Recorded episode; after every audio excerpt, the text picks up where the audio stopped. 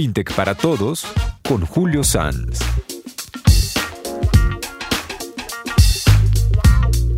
Queridos amigos, Arrancamos el 2023 preguntándonos cuáles son las perspectivas del ecosistema fintech en dos de sus principales verticales. La vertical de créditos digitales, que ha tenido una relevancia importante, ha sido tal vez la primera vertical en los últimos años y una vertical que ha tomado muchísima relevancia y con grandes cambios en el futuro inmediato que son pagos digitales. Entonces iniciamos el año con un foro.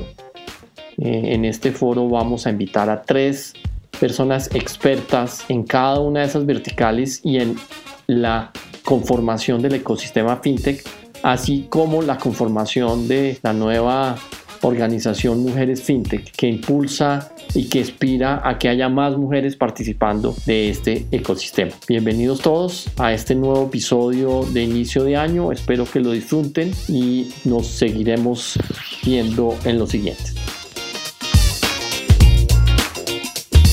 días, tardes, noches. Bienvenidos a nuestro primer episodio del 2023 en el podcast de FinTech para Todos en unión con Caracol Radio. Hoy estamos muy contentos, estamos arrancando el año con nuestras entrevistas, nuestros foros y paneles y hoy vamos a entrevistar a tres mujeres profesionales, exitosas, con excelentes trayectorias, además de ser excelentes personas. Voy a saludar a cada una de ellas, Carolina Vélez, Hola Carolina. Hola Julio, ¿cómo estás? Un saludo muy especial para todos, encantadas de poderlos acompañar en este espacio. Muchas gracias Carolina. Voy en el orden de la pantalla. Juliana, bienvenida. Juliana gracias Julio por la invitación. Un gusto estar de nuevo contigo en este espacio. Y Gina Pardo, un saludo enorme. Hola Julio, muchas gracias por la invitación. Hola Caro, hola Julio.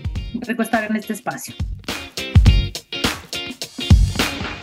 Este es un espacio muy interesante porque vamos a hablar de lo que está ocurriendo en el ecosistema en dos verticales específicas y de tendencias, pero antes me gustaría presentar a cada uno de los panelistas. Rápidamente, en el mismo orden que comencé, Carolina Vélez, ella es gerente corporativa de FinSocial, board de la comunidad de HealthTech, miembro de Colombia FinTech, cofundadora de Mujeres FinTech y estudió de carrera base comunicación social con varios estudios de posgrado. Juliana Carmona, que es country manager de BeatsDev. Doc, ¿me corriges, Juliana? Así se dice, ¿cierto? Soy country manager o desarrollo de negocios para Colombia, DOC. Eso, perfecto. Es miembro del consejo directivo de la mesa sectorial de mercadeo en el SENA, consultoría en proyectos fintech y gestión de eventos. También fue director manager de fintech cofundadora de Colombia Fintech. En fin, felicitaciones también a las tres grandes hojas de vida. Y Gina Pardo, que también conocí cuando éramos chiquitos, más o menos. Más, más, más chiquitos. Así es, Gina hoy es directora estratégica de negocios en Carvajal. Había sido directora estratégica de la Unidad de Tecnología y Servicios, directora de Desarrollos de Negocios en Carvajal, cofundadora de Mujeres FinTech, tuvo un paso por Ascenda y tuvo un periodo importante, muy fructífero en Asobancaria. Es administradora de empresas, también eh, con varios estudios de posgrado. Bueno, ya, aquí estoy con tres grandes expositores y panelistas. Entonces, me gustaría que comenzáramos con una visión rápida y general de cómo ven el ecosistema, una visión general del ecosistema este año, eh, sin, sin ir a entrarnos mucho porque las preguntas vienen posteriormente. No sé, China, ¿por qué no nos das tu visión de lo que puede estar sucediendo en este momento? En este momento, en este 2023, entonces una abrebocas muchos movimientos en pagos, esperando cómo se mueve el mercado y la digitalización después de varios temas regulatorios, esfuerzos del gobierno, esfuerzos del sector por profundizar la digitalización en pagos, unos retos importantes en crédito, unas tasas de interés muy altas, unos retos en términos de cobranza, a ver qué va a pasar con la cartera este año, pero también una apertura a entender cómo utilizar cada vez más la data para dar mayor acceso a servicios financieros. Para mí, en la visión básica de prestación de servicios financieros, pagos y recaudos, creo que eso es lo que va a mover el 2023. Perfecto. Carolina, desde tu óptica, ¿cómo ves este año? Bueno, nosotros también definitivamente tenemos ahí pues algo muy claro y es que la data es la que está empezando y, y continúa moviendo pues digamos todas estas diferentes verticales del ecosistema porque pues definitivamente si no hay data pues tú no puedes avanzar en todos los desarrollos que quieres llevar pues hacia los clientes, ¿cierto? Hay importante, se habla también de unas tipologías de créditos, si nos vamos al crédito digital, se abren pues como nuevas áreas como factoring, confirming y todo esto. Y pues también yo creo que nos vamos ligados a, lo que son las nuevas aperturas de, canales y demás, y, todas estas soluciones que se prestan eh, y se generan hoy en día para la gestión de los créditos como tal. Entonces, ahí sí, también voy a algo, una introducción que hizo Gina, y es que se viene pues un reto muy grande para la cobranza eh, en términos digitales, pues efectivamente por, por esta visión y por los retos que tenemos en el país para este 2023. Perfecto, muy bien, muy, muy interesante entonces también desde tu óptica lo que está ocurriendo. Juliana, ¿qué nos cuentas? Bueno, yo creo que me dejaron muy poco para, para compartir, pero bueno, como lo mencionaba Gina, en términos de pagos, digamos que hay un proyecto importante que es el tema de pagos instantáneos, que es replicar un poco el modelo de lo que viene pasando en Brasil con PIX, pues creo que ese es uno de los proyectos que tiene el, pues el Banco Central en Colombia, que además es muy necesario.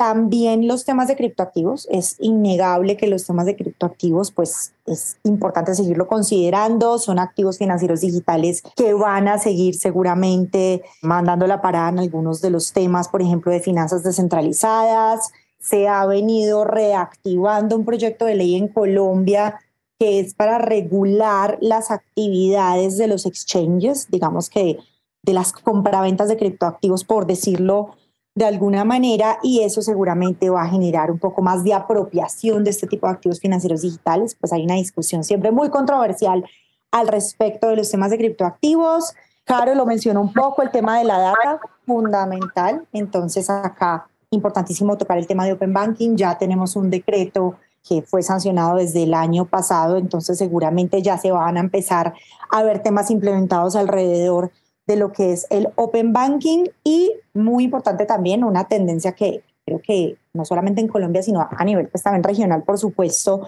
es el tema del fintech as a service, cómo las fintechs de las distintas verticales se están convirtiendo también en proveedores de tecnología para que otras entidades, otras startups, otras empresas monten sus propios modelos de negocio de fintech. Entonces, por ejemplo, empresas de crédito digital que quieren, digamos, aportar al ecosistema, pues ya han tenido un desarrollo in-house, una tecnología propia para operaciones de crédito, para originación de crédito.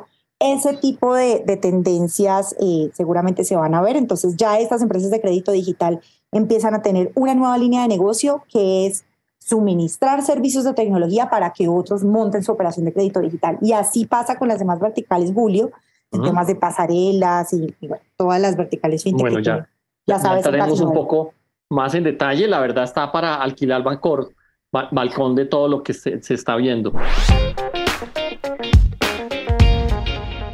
Me gustaría entrar un poco a, a, una vertical que realmente tiene mucho que hablar y es la vertical de pagos digitales. Ginas, ¿por qué? Ahí yo qué estoy viendo? Estoy viendo QRs, datáfonos, pagos inmediatos, pagos con billeteras electrónicas, los pagos efectivos siguen por encima del 70%. Cuéntanos, ¿tú qué estás viendo en esta vertical de pagos digitales? yo, yo partiría un poquito por cuál ha sido el camino que ha tomado Colombia en términos de inclusión financiera, y es que Colombia hace varios años arrancó con un proyecto en el que la inclusión partía de los pagos y la digitalización de pagos, Ajá para recoger información que nos permitiera tener más data para poder hacer la real inclusión financiera, que es el crédito, que es la que realmente amplía masa monetaria y permite a la gente crecer dentro de la economía. Entonces, desde hace mucho tiempo se están viendo movimientos en términos de la digitalización de pagos. Sin embargo, ¿qué ha pasado? Que las personas tienen cada vez más acceso a productos de depósito pero la tendencia sigue siendo que reciben su salario, su subsidio, algunos pagos,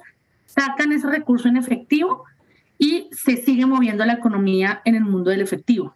Y eso, digamos, pues ocurre por varias razones que se están tratando de atacar desde el ecosistema. Una de ellas es la interoperabilidad, entonces cosas como el QR, como las transferencias inmediatas, eh, como costos también, no solo interoperabilidad, sino costos, por ejemplo, de las transferencias interbancarias, educación financiera y conocimiento y confianza en las personas y en las empresas para el uso de pagos se vuelven muy importantes para llegar a esa real digitalización. Entonces, de nada sirve que uno tenga sus recursos en un, en un producto de depósito, billetera, banco, si yo no puedo hacerle una transferencia o un pago a otro que tiene su producto de depósito en otra entidad. Entonces, para eso, pues digamos, hay varios proyectos de la industria, varios, varios proyectos del gobierno, sobre todo en tratar de lograr esa verdadera interoperabilidad de esa verdadera aceptación de pagos en comercios. Ese es otro gran reto, los pagos en pequeños comercios. Ahí está, ahí está el, gran, el gran reto que existe hoy en día. Es, son los pequeños comercios recibiendo distintas modalidades de pago, ¿no crees? Exacto, esos, pero pensemos, por ejemplo, en el pago de, de las facturas, los pagos recurrentes, los servicios públicos. La gente sigue pagando los servicios públicos en efectivo en, las, en, en, las, en, los, en los puntos de recaudo que están en tiendas. ¿sí? No lo hacen de manera digital. La economía del efectivo sigue siendo muy grande y digamos que la esperanza es que todas esas iniciativas que tienen tanto el ecosistema, pero también impulsadas por reglamentación como la de QR y la que hablábamos ahorita también del proyecto del Banco de la República de Transferencias Inmediatas, realmente impulsen a que existan cada vez más transacciones digitales entre personas, entre, entre empresas y personas, entre personas y empresas, entre personas y comercios, de comercios a sus proveedores, o sea, la cadena es supremamente grande y nosotros todavía estamos bastante atrasados en, en términos realmente del uso de medios de pago digitales. Si, si uno entra, por ejemplo, a mirar las cifras del e-commerce y también tiene que ver con un tema de, de confianza, es que la gente hace la compra por internet, pero sigue haciendo el pago contra entrega, aunque tiene una cantidad de medios de pago. Sigue haciendo el pago contra entrega y es un producto de adquisición de bienes y servicios de manera digital, pero el pago se sigue haciendo contra entrega en efectivo. También hay detrás un tema de confianza. Todavía nos falta bastante camino por recorrer a mi, a mi juicio, aunque sin desconocer pues, los avances tan importantes que han venido haciendo tanto las entidades vigiladas por la superintendencia financiera, lo que llamamos banca tradicional, como los nuevos jugadores del ecosistema fintech que ha presionado mucho a la diversidad y a la interoperabilidad. ¿Y nosotros ya tenemos QR estandarizados? No, no, hay una, hay una, hay una nueva proyecto de regulación y digamos así, mi opinión personal es que la industria no se ha puesto de acuerdo nunca en los estándares mínimos. Es difícil lograr la interoperabilidad a punta de, poner de acuerdo a los actores, es difícil. Entonces, ahora hay un, un proyecto de regulación sobre las condiciones mínimas para que todos vayamos hacia esa misma estandarización de los códigos QR, impulsada por el gobierno, ha tenido que ser impulsada por el gobierno. Ok, ok. Bueno, no sé si Juliana y Carolina quieran complementar a, a Gina en el mundo de los pagos. Bueno, si quieres ahí voy, ahí, ahí, ahí voy yo con los temas de, de pagos, pues en general, Julio, digamos que adicional al tema de pagos instantáneos, pues que ya lo hemos mencionado, en términos, por ejemplo, de inclusión financiera, que pues tiene que ver también con pagos digitales, es el tema de, por ejemplo, el banking as a service. El banking as a service, si bien es un eslabón más arriba de llegar al usuario final, son estas fintech que pueden habilitar la posibilidad de abrir cuentas, depósitos electrónicos a personas del común, a microempresarios, que lo estamos hablando ahora, comercios, que puedan tener muy fácilmente una cuenta a través de un teléfono inteligente ese tipo de soluciones son muy importantes para seguir activando a los microempresarios a que, digamos, apropien soluciones financieras digitales y sean cada vez más competitivos, más organizados.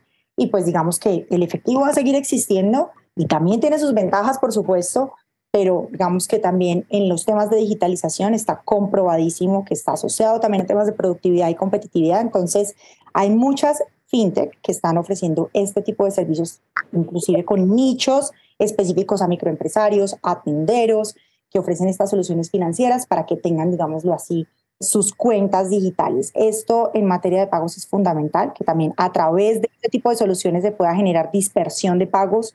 Es fundamental también tener en cuenta ese tema. Y lo que algo alcancé a mencionar, un tema de finanzas embebidas, digamos que ya no solamente este tema de productos financieros digitales es de fintechs o de entidades financieras tradicionales, también hay empresas de otros sectores, telefonía móvil o bueno, muchos otros sectores enormes que, hay productos financieros que se están sacando desde los mismos retailers, desde, digamos, empresas de cosméticos, empresas de telefonía móvil que quieren tener sus propios productos financieros para generar eh, fidelización de los clientes, sus propias tarjetas, por ejemplo, tarjetas de crédito, tarjetas prepago brandeadas soluciones de pago específicas para sus clientes. Entonces es muy importante ver cómo el tema fintech cada vez es más transversal. Estoy totalmente de acuerdo. Yo, yo concluiría ahí rápidamente que uno, la tecnología está convergiendo y los mercados están convergiendo. La actividad financiera es un eslabón más en la actividad del, del día a día de los consumidores y debe integrarse a, a eso. Y los retos que vemos este año, lo que dice Gina, es básicamente toca avanzar en tema de interoperabilidad, en términos de, de QRs, para que fortalecer esos ecosistemas para reducir, digamos, el uso del efectivo.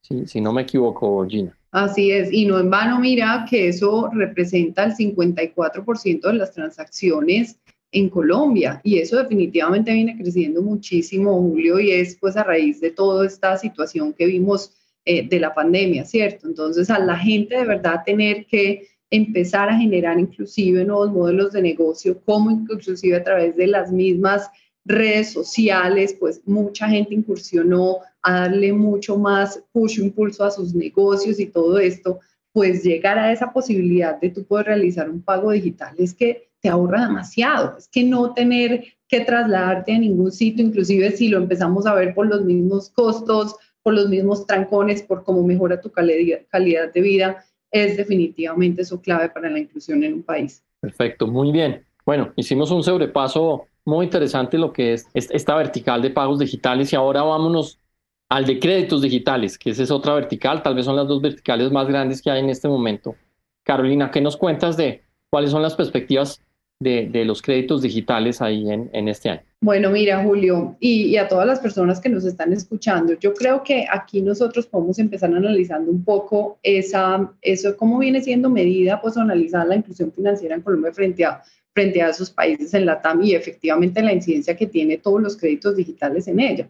Porque con más información pues, que hemos venido o que se han ido recolectando a través de Asobancaria, ahora lo hablábamos con Gina, con Banca de las Oportunidades, pues obviamente medios de comunicación en el país que vienen siendo o conversando muchísimo de todo esto, pues Colombia ha venido ocupando ya eh, un puesto muy importante, pues como en, en, ese ranking que se ha venido revisando con relación a otros países de la TAM.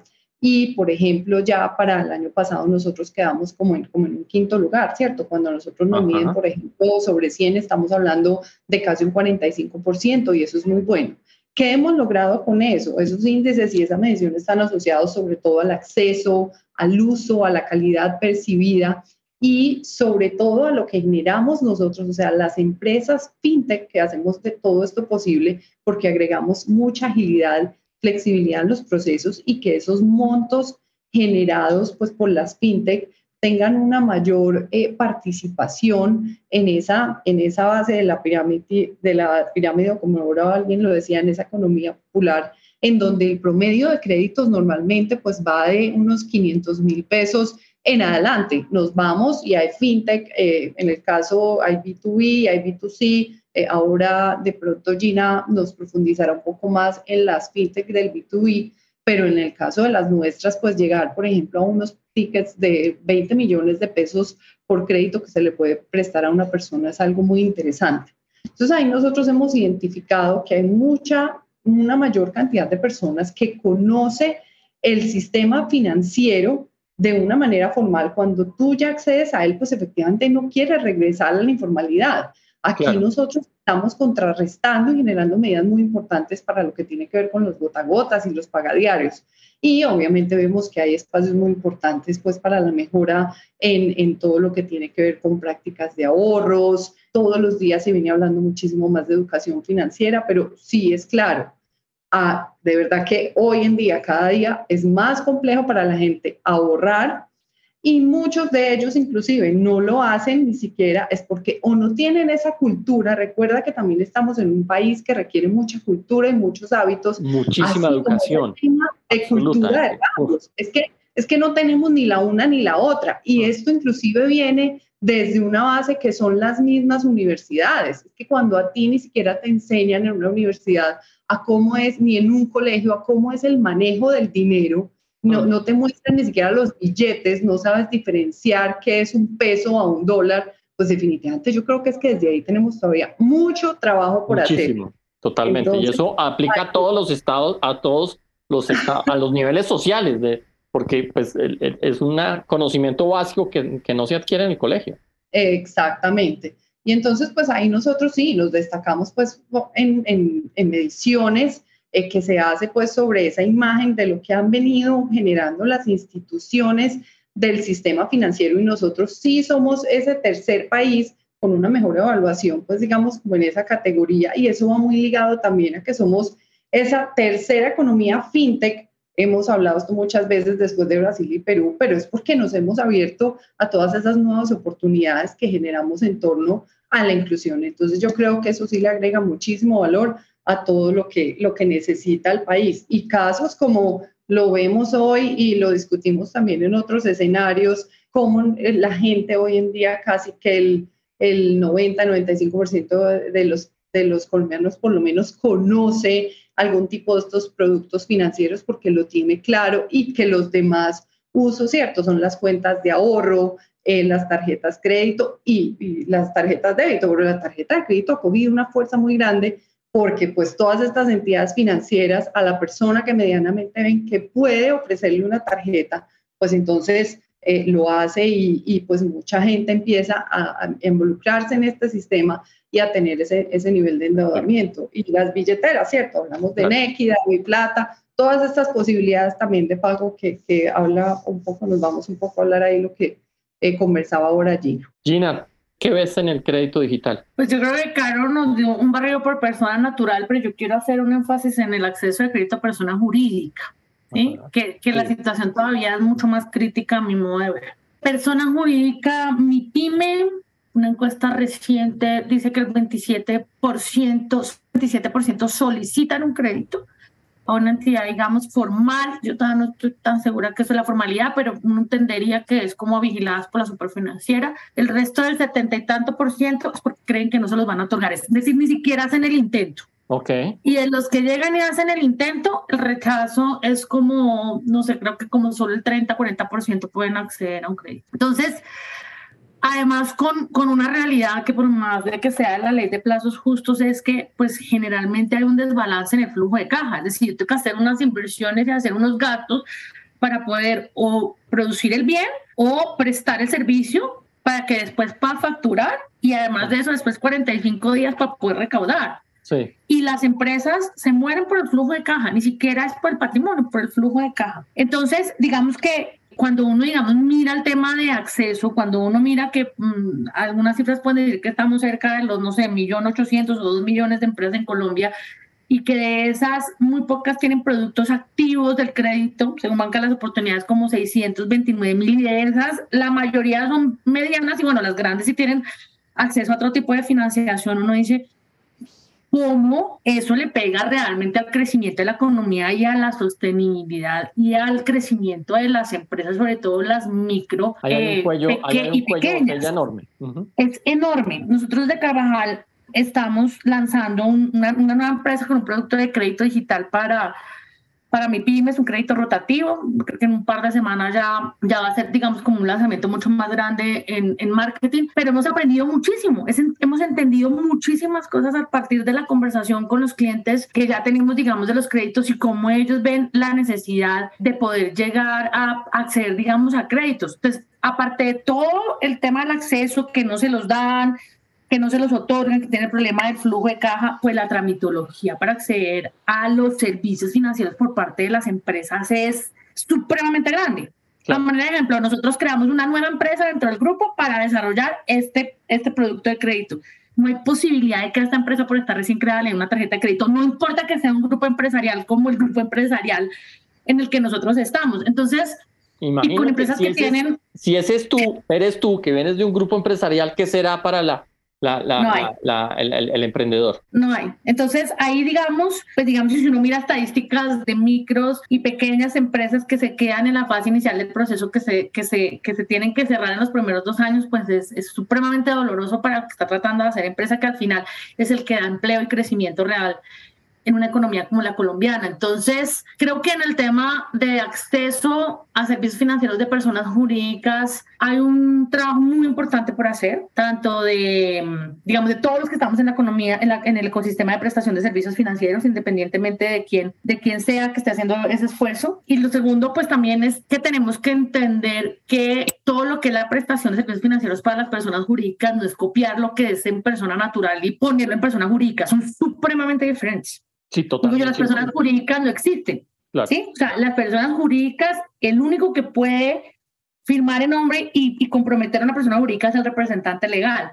Entonces, tienen otras dinámicas y creo que tienen unos retos supremamente pero además tienen unos retos que son los que de verdad, si trabajamos de una manera articulada, si entendemos estos clientes eh, y si logramos mejorar la prestación de servicios financieros, realmente le pega al crecimiento y al empleo en una economía como la nuestra. Entonces, creo que no se habla mucho del crédito a empresas todavía, se habla mucho del crédito a comercios, en eso sí están trabajando mucho, mucho, mucho, mucho en términos como de, de comercios, pero esta mañana escuchaba precisamente un, webinar de, la gente de, la economía muy informal, creo como lo llamaban, pero decían la gente, ese, ese tipo de, de personas también acceden a por ejemplo, temas como el gota a gota o servicios como el gota a gota, que por más de que sean, pues, que de verdad es que tienen unas prácticas a veces muy complejas, es porque ellos les sirve, por ejemplo, el tema del diario. Sea, su mundo es diario, no es mensual. Sí, no es como la tarjeta de crédito, crédito mensual, no, es diario. Preguntémonos si en alguno de nuestros ecosistemas, fintech, no fintech, vigilado, no vigilado, banco, no banco, alguien tiene un producto que sea de pago diario. Pues de crédito, pues no, pues no. independientemente de la tasa, le resuelve una necesidad, ¿no? Sí, o sea, le resuelve una necesidad. No hemos llegado a solucionar la necesidad principal.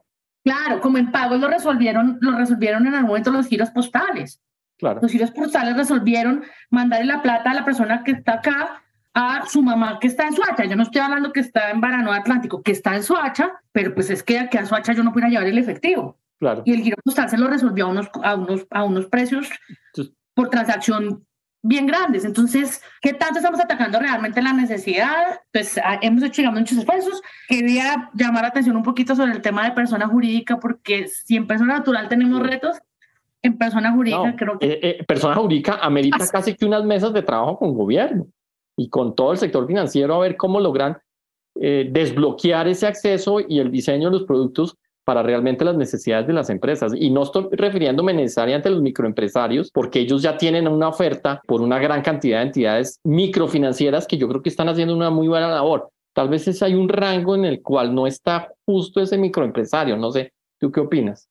Uy, lo que pasa es que el microcrédito es otro, ese, es otro, camino, ese es otro mundo, pero también hay mucho emprendedor informal, hay mucho emprendedor de la cadena productiva y todos tienen un desbalance de flujo de caja. O sea, al final todos tienen un desbalance de flujo de caja. Sí. pero son unos, pero son unos berracos, pues logran sacar sus empresas aún con ese desbalance de flujo de caja.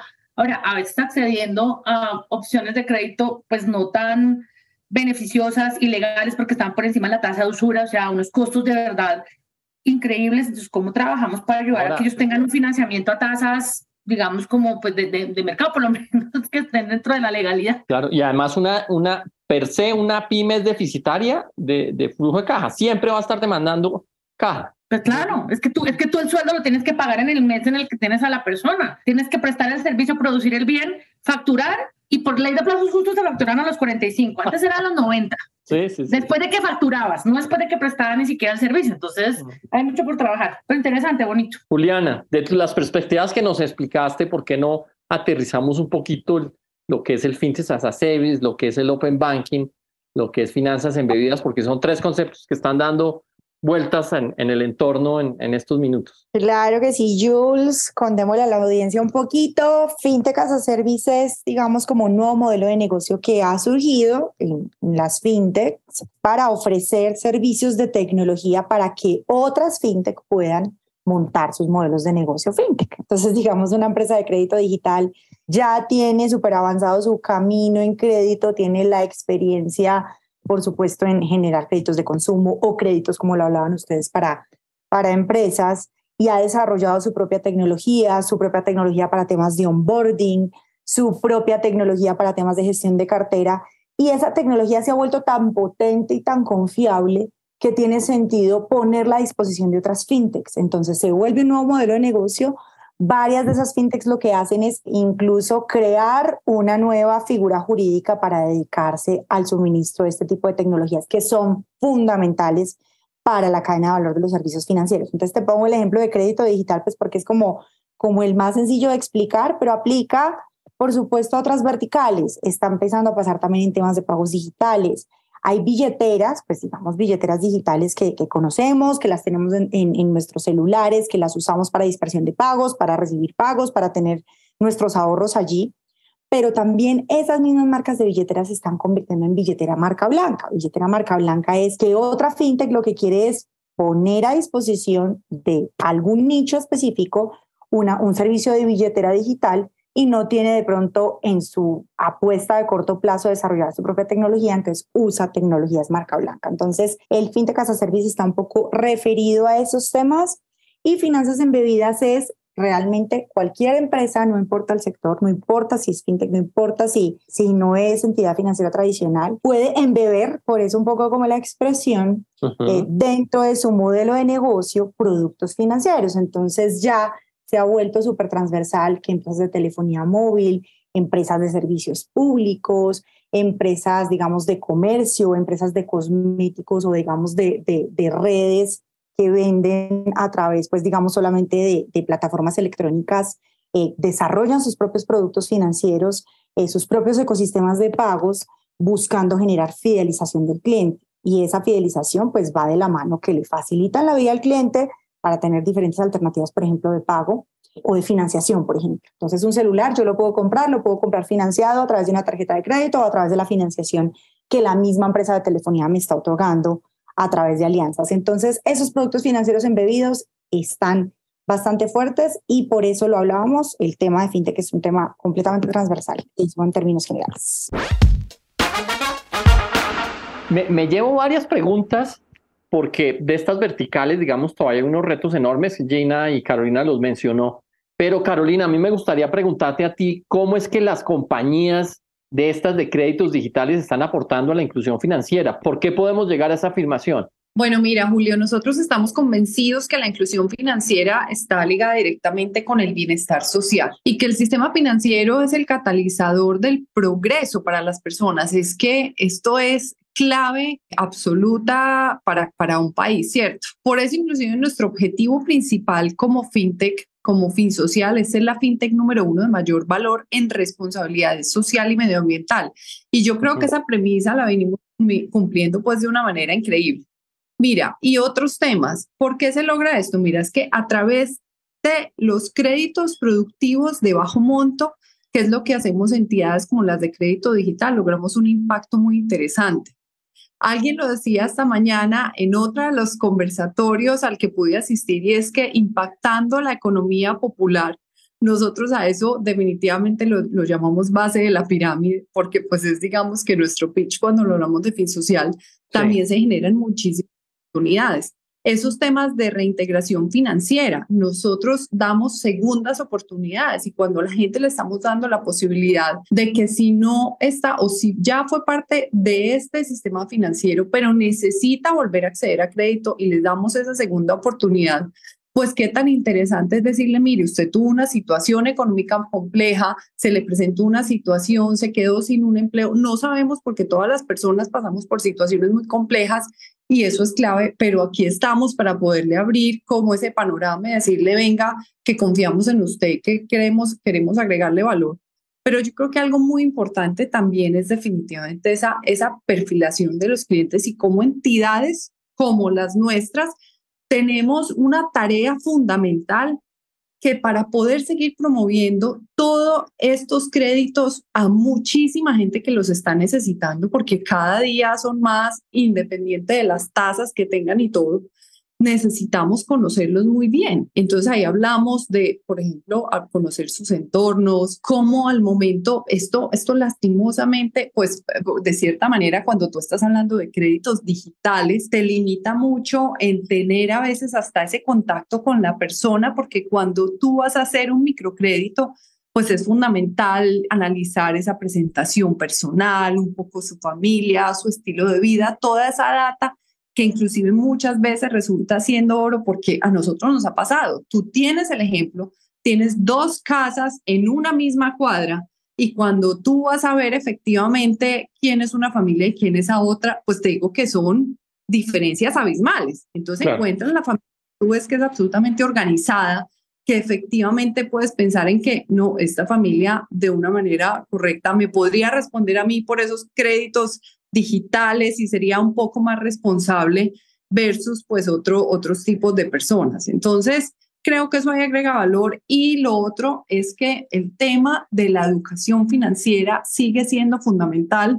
Eso lo hemos manifestado, nosotros lo trabajamos muy fuerte alrededor sobre todo de la Fundación Fin Social y temas tan relevantes como economía familiar, como los temas de endeudamiento responsables, como el efecto que hoy en día tiene la economía en esos emprendimientos son claves para hacerle entender a la gente cómo es la situación actual, porque es que mira, para las personas cuando tú les abres las puertas y les dices yo le entrego un crédito digital, pues nada, simplemente te dicen, ok, gracias, súper bien, pero cuando empieza esa etapa de que tienen que pagar, pues ellos no entienden la situación y dicen, pero es que porque está tan alto el interés o qué está pasando con los créditos o las tasas, no es así. Cuando tú efectivamente les muestras un panorama, el, yo creo que la, percepción y la situación es, totalmente diferente. Entonces, esto hace, pues yo creo que nosotros ocupamos ya más del 30% de las empresas de crédito que estamos eh, consolidadas en el ecosistema. Vamos por más, tenemos mucho que agregar pues y aportar esa inclusión financiera y social del país y creo que esta es una apuesta no solamente para nosotros, sino para las diferentes verticales y para muchos sectores económicos del país. No, importantísimo. Yo creo que el tema de educación financiera da para un podcast específico que tenemos que programar. Carolina. Claro que sí. Hay un tema que no hemos mencionado, pero que también está en la mesa y que va de la mano el crecimiento del, del, de la economía digital y es el tema de ciberseguridad. Y realmente esos son enormes los, los, los problemas de, de, ciberseguridad. Gina, ¿por qué no nos explicas un poco en qué está estado el, el, tema de, ciberseguridad? Bueno, yo creo que eso, eso tiene que ver mucho con todo el tema de confianza. Yo creo que ha salido muchas noticias en términos de, de que toda la digitalización genera también riesgos en materia de los datos, en términos de el acceso a nuestra información, a nuestros productos financieros, pero yo particularmente creo que en todo lo que es prestación de servicios financieros hay bastante mm, cuidado y nuevas medidas en poder autenticar muy bien al cliente, en tener varios mecanismos de autenticación, en enviar claves dinámicas a través de los celulares, autenticar esos mismos celulares, nos llegan por diferentes medios eh, como autorizaciones para poder entrar a las diferentes plataformas y a la, a la prestación, digamos, de servicios financieros, tanto en las entidades financieras reguladas como las fintech, eso es, eso es un sector bastante riguroso, creería yo, de los que más atención le han prestado a todos los temas de, de ciberseguridad hace mucho tiempo. Ahora hay mucho más atención en todas las empresas que no son de prestación de servicios financieros frente a temas de ciberseguridad y de de, robo, secuestro de información, por ejemplo, casos muy sonados ahora, pero pues digamos que en general lo que, lo que uno debe buscar es acceder a, a los servicios financieros y ver que ahí hay varios mecanismos de seguridad importantes que debemos seguir, que debemos cumplir, que debemos ser juiciosos en el manejo de nuestros canales transaccionales, en el manejo de a quién estamos entregando la información. Eh, y digamos que también hace parte de una responsabilidad muy del, del, del usuario de estos servicios. Eh, y sin duda, pues digamos, es un indicador de confianza, pero, pero yo sí creo que todo lo que es prestación de servicios financieros lleva trabajando mucho más tiempo que otros sectores en temas de, de ciberseguridad y hace inversiones importantes en términos de, del cuidado de la data y el acceso a canales transaccionales.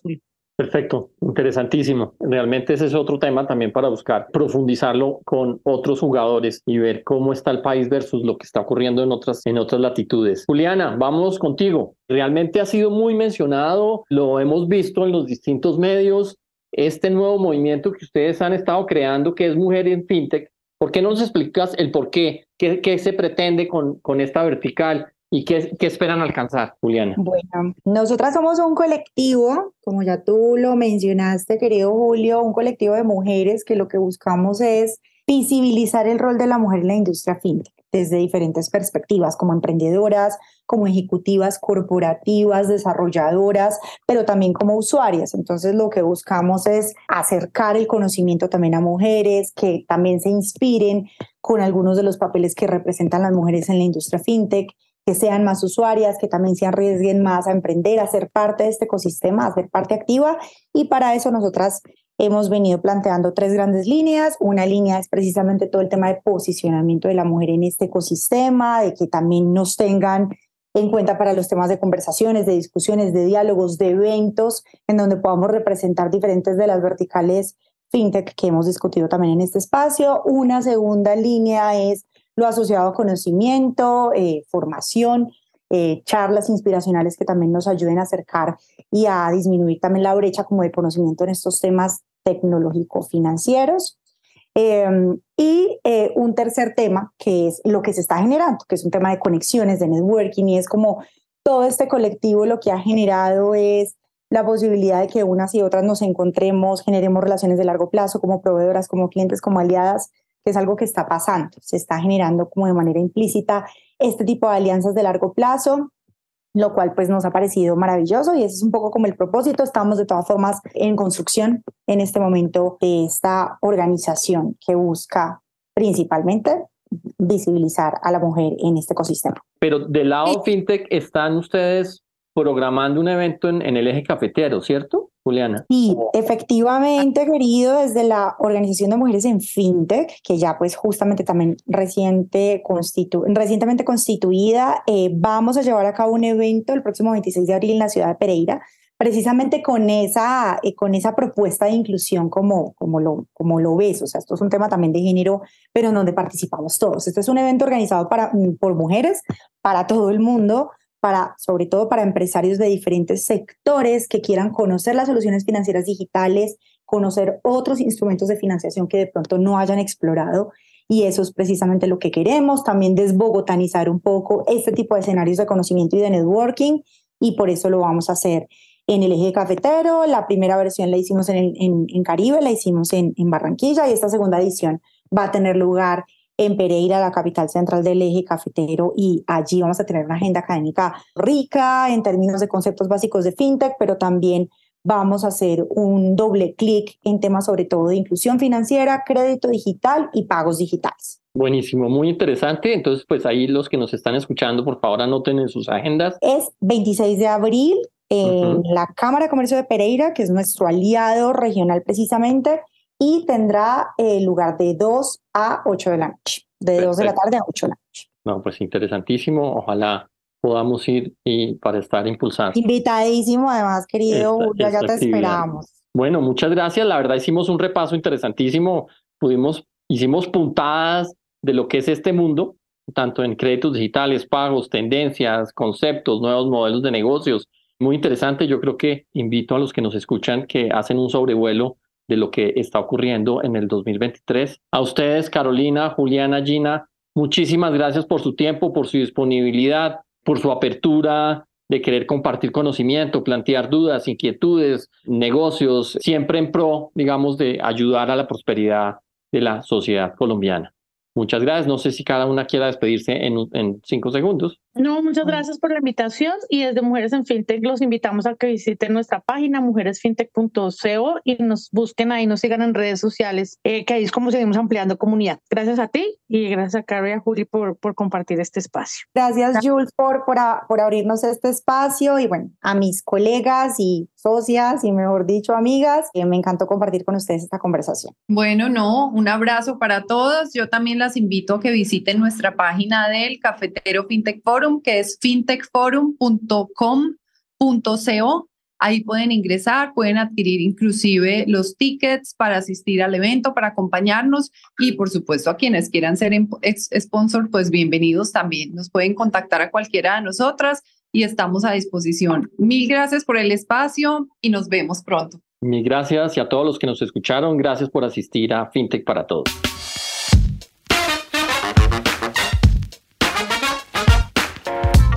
Nos llevamos un gran panel con estas tres personas, Carolina Vélez, gerente corporativa FinSocial, cofundadora de Mujeres FinTech, miembro del ecosistema de la Junta de, Colombia FinTech, entre otras muchas actividades. Juliana Carbona, de Country Manager de DOCT Colombia, cofundadora de Mujeres FinTech, anterior a Manager de, de, Colombia FinTech, entre otros cargos, y Gina Pardo, gerente de negocios del Grupo Carvajal en distintas áreas, todas tres muy exitosas. Tuvimos una conversación muy interesante. Eh, vemos los, las bondades, los desafíos del crédito digital, qué está pasando en la inclusión financiera, los riesgos de las altas tasas de crédito, la morosidad, qué está pasando en los pagos digitales con las transferencias inmediatas, con los pagos QR, con la evolución de los datáfonos, el estudio de nuevos modelos de transferencias inmediatas como PIX de Brasil, entre otros temas. Y obviamente los nuevos modelos de negocios as a service en todas sus modalidades. Esperamos haya sido de su agrado y los invito a un siguiente episodio de FinTech para Todos.